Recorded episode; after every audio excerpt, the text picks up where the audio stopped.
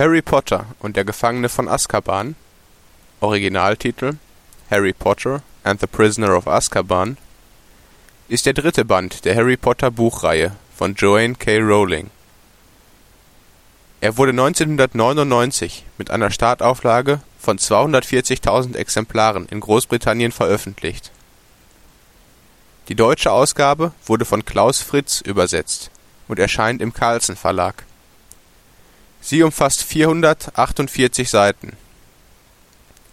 Das Buch wurde von dem mexikanischen Regisseur Alfonso Cuarón 2004 verfilmt